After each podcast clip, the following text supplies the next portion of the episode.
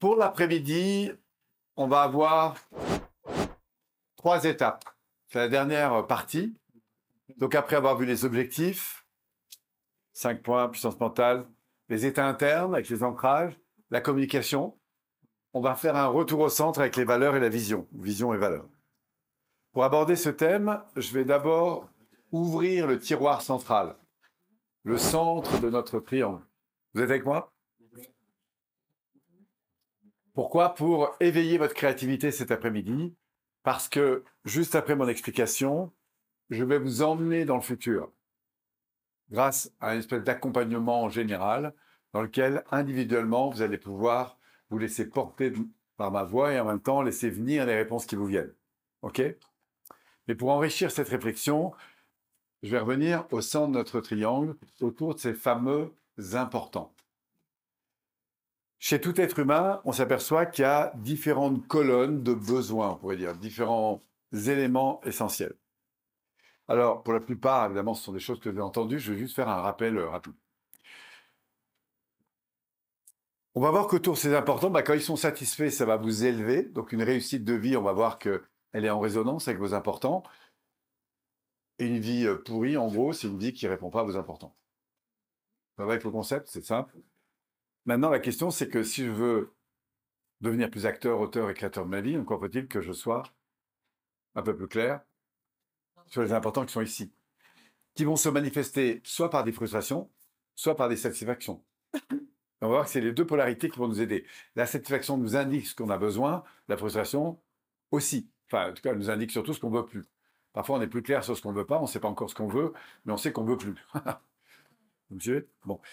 Donc, ouvrir ces cases, ça va nous permettre de nous sensibiliser sur les différents vecteurs qui peuvent être soit source de satisfaction, soit source de frustration. Et ce, dans tous les domaines de votre vie.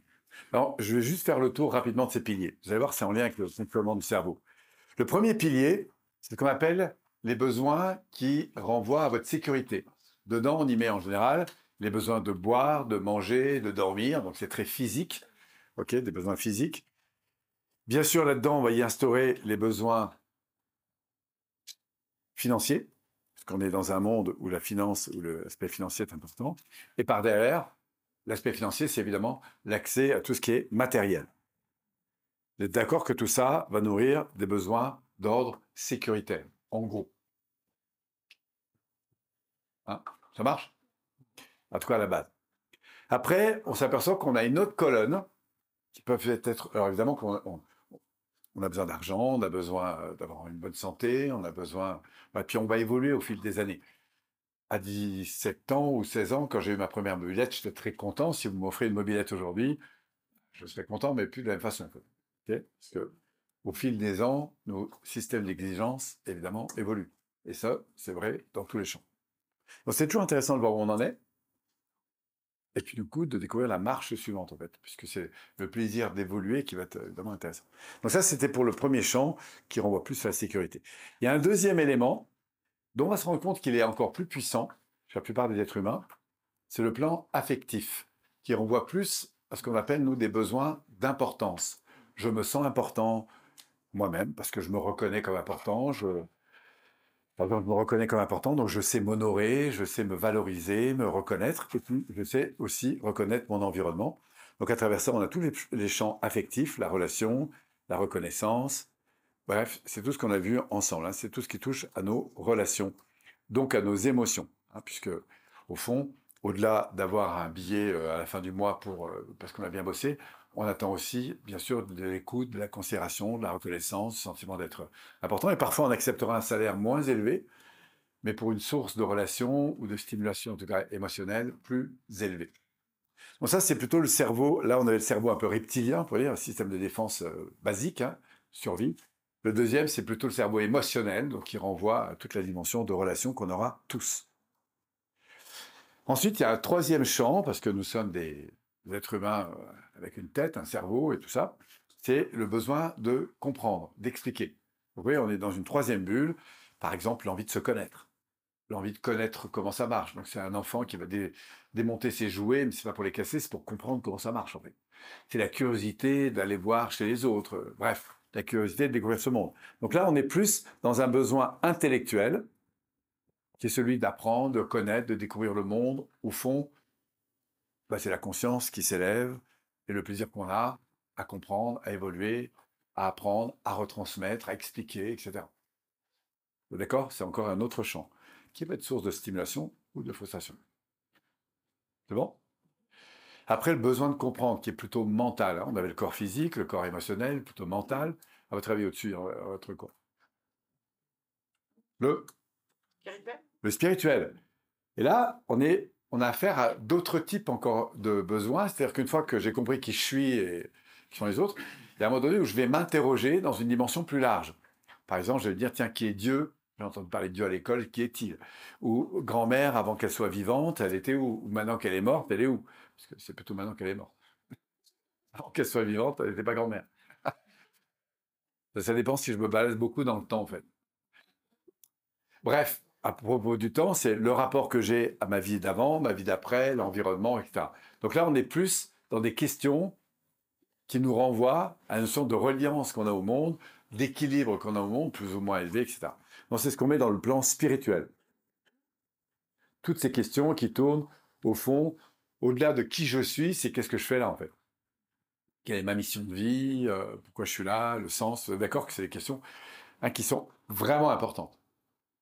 Et puis on a trouvé, au-delà de cette dimension spirituelle, qui nous renvoie donc à notre identité et à notre rapport au monde, il y a un dernier plan qu'on situe euh, là, c'est tout ce qui a trait à l'ambition, au rêve, à la vision, donc on va parler de monde onirique, là pour le coup, d'ambition,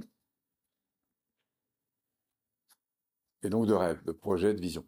Hein, Puisqu'on définit un rêve comme étant l'ambition que nous donnons. Par exemple, ma mission, c'est d'enseigner. Mon rêve, ce serait d'enseigner... Pardon?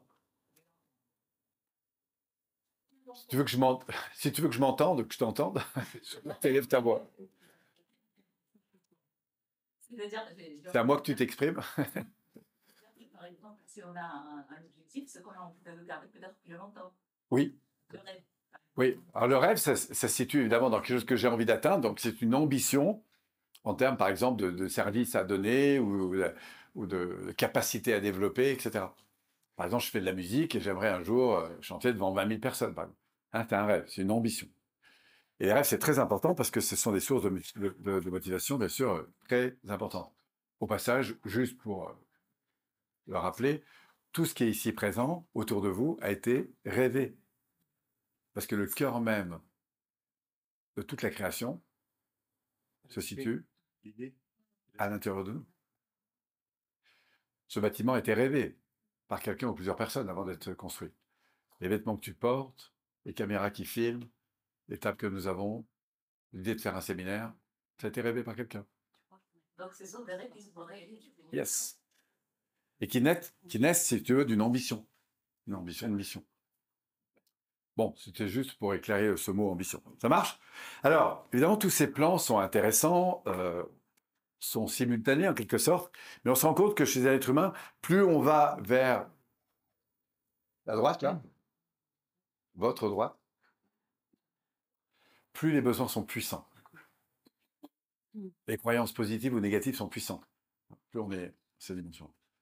Alors, pourquoi je vous parle de tout ça? Pour vous indiquer une chose très simple, c'est que en permanence, dans la vie de tous les jours, on va avoir des satisfactions, des frustrations autour de l'un ou l'autre de ces plans. Quand un ou l'autre de ces plans n'est pas nourri, réaction immédiate, sentiment de frustration. Et la frustration, comment on va la gérer? C'est là que nos comportements vont jouer soit de manière positive, soit de manière dite négative. Donc nous, on va parler de passivité ou de réactivité ou de proactivité. Ça, c'est le comportement.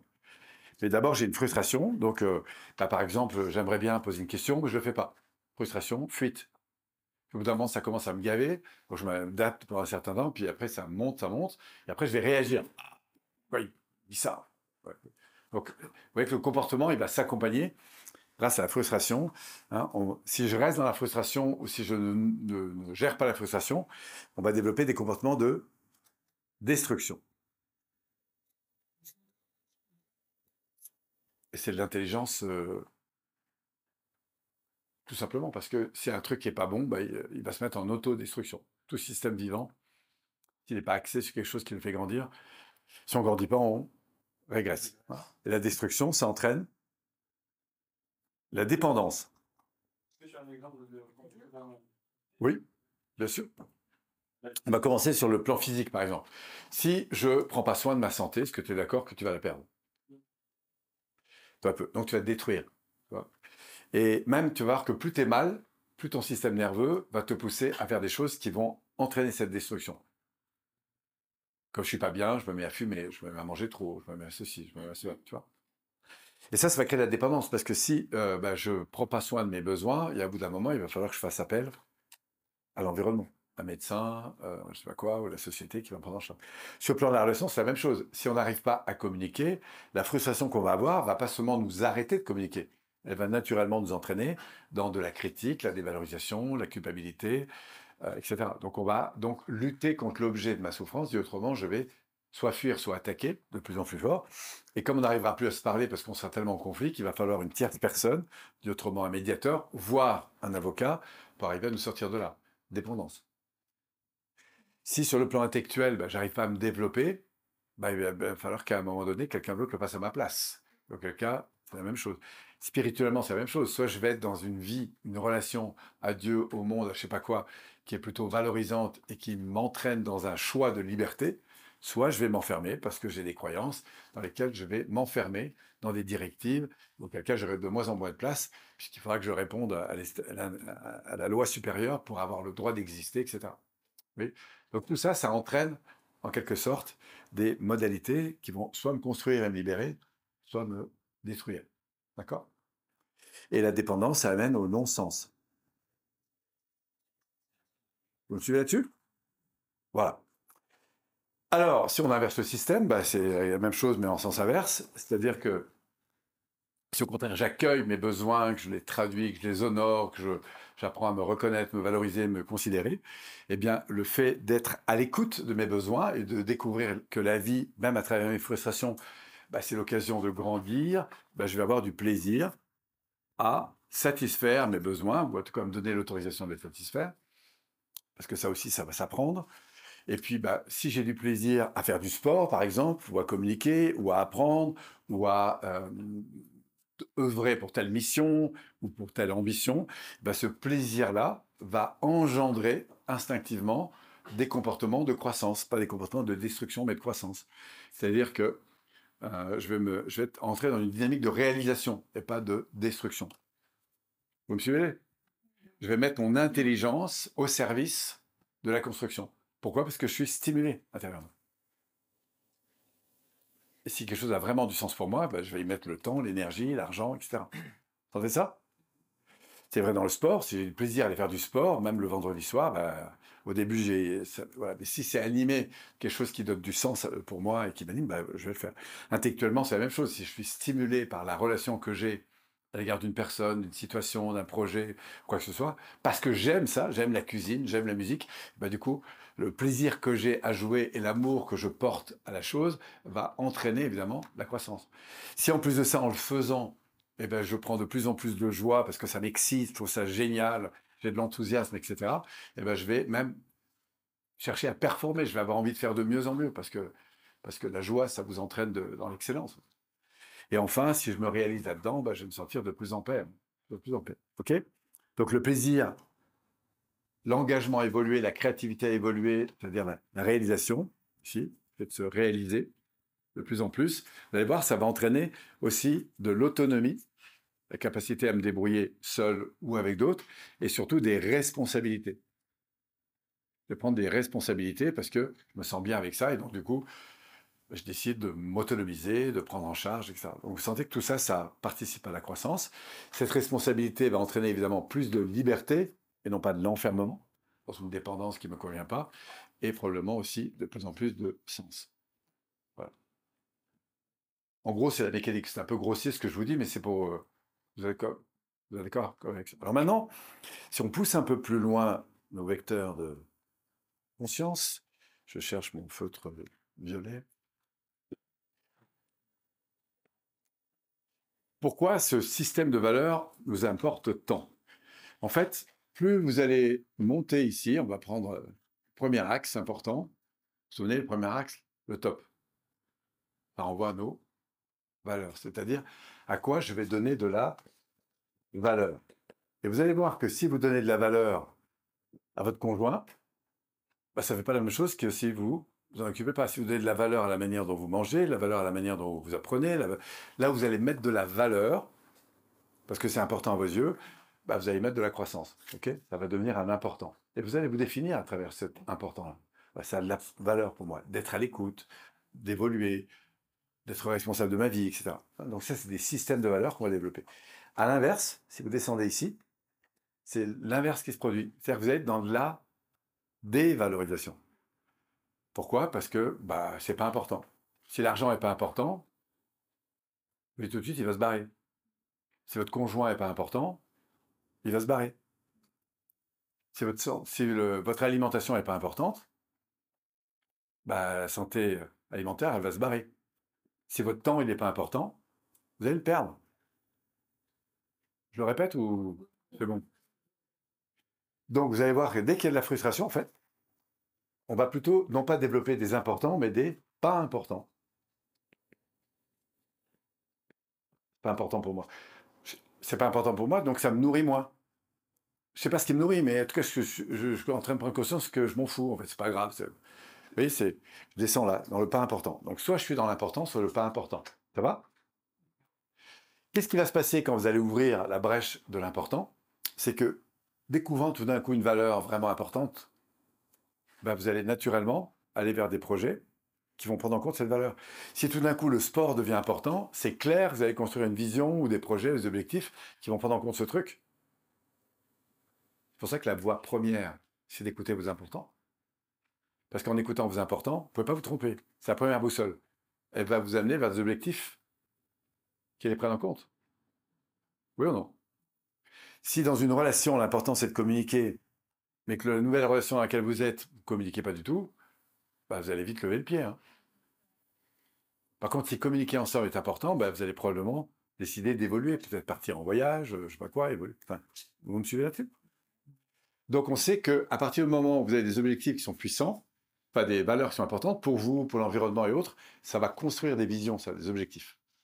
Et l'objectif devient intéressant parce qu'il répond à des valeurs. Et qu'est-ce qui se passe quand vous avez valeurs et projets? On en parle depuis trois jours. Troisième voie, vous développez une énergie qui vous entraîne ici dans des comportements.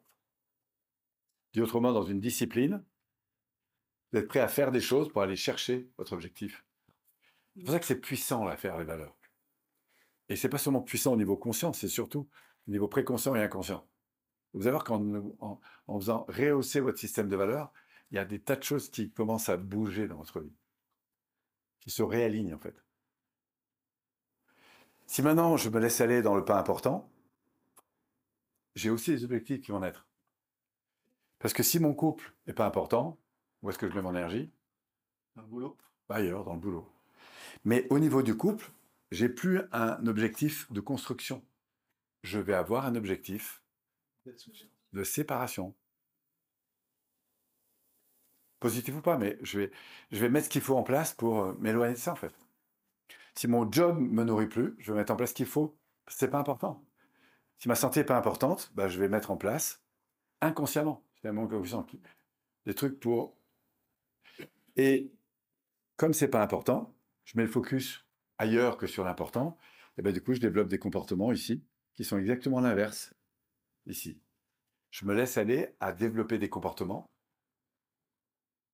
qui vont aller à l'inverse de mes objectifs, qui vont servir une destruction. Mais c'est mon inconscient qui va, jouer là. Et plus je suis mal, plus mon inconscient va développer de l'intelligence à développer des comportements destructeurs. Parce qu'encore une fois, vous êtes né pour briller, pas pour vous éteindre et vous pourrir la vie, pour briller. Et quand il y a une flamme qui s'ouvre, et des nouvelles valeurs qui s'élèvent, bah, il y a des projets qui naissent, il y a des nouveaux projets qui arrivent, etc. Alors bon, dit comme ça, ça a l'air tout simple. Souvent on me dit, Polo, c'est simple, pourquoi on n'est pas tous là-haut? On va voir ici parce qu'il y a des zones d'insécurité, tant à prendre sa place qu'à la perdre.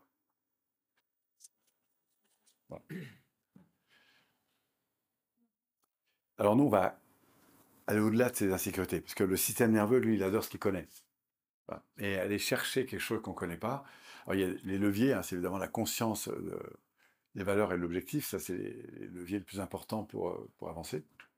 Et c'est pour ça que dans ce dernier exercice, ce qu'on va faire, c'est utiliser le futur pour mobiliser.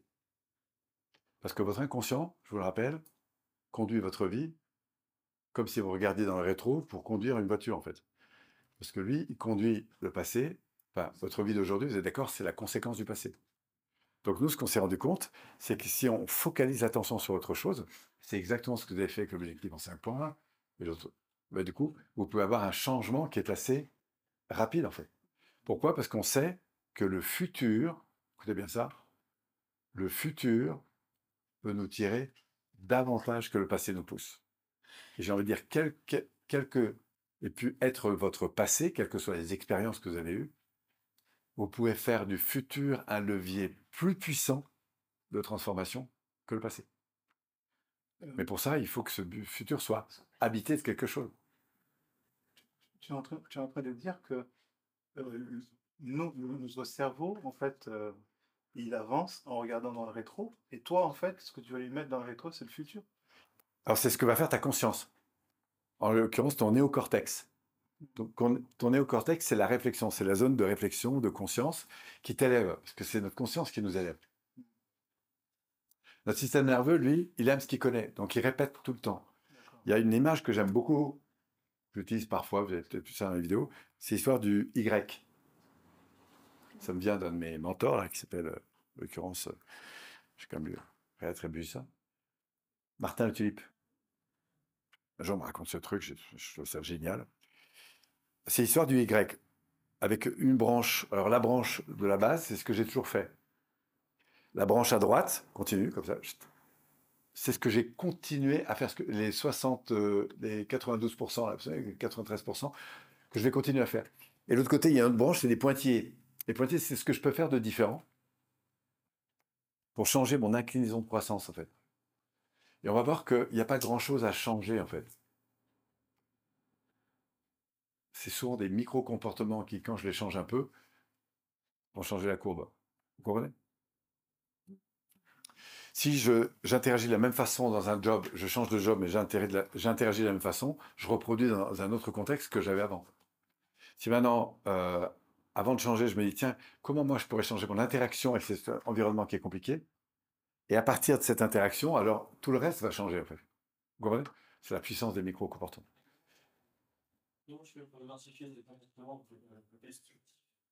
Alors la première chose à faire, c'est de les accueillir quand ils se présentent. Ça c'est la façon de les... Oui.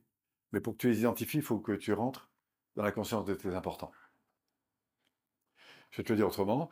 Si tu prends conscience à quel point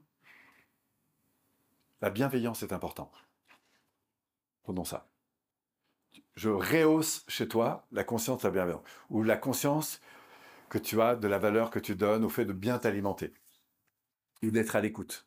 Comme tu as saisi une croyance, euh, pardon, une, une valeur, une valeur c'est une croyance, là je vais pouvoir te dire, tiens, quand tu regardes ta vie, y a-t-il des moments où tu sabres un peu cette valeur? Mais vu que c'est inconscient. Ben, c'était inconscient tant que tu n'en as pas conscience. Mais si je te dis, tiens, aujourd'hui, comment tu t'y prends?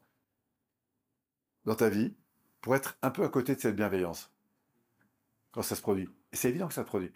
Mais si tu repères, pas le truc que tu fais une fois par an, mais le truc que tu fais régulièrement, dont tu n'avais pas pris conscience, tu vas t'apercevoir qu'il y a un micro-comportement qui dessert ta valeur phare. Donc, pour répondre à ta question, pour détecter un comportement qui n'est pas en phase avec la valeur, il faut que je j'identifie la valeur. C'est pour ça que la valeur prime surtout. Ça va, ça te Alors, avant d'aller dans la transformation de nos comportements et tout ça, on est dans les bases encore.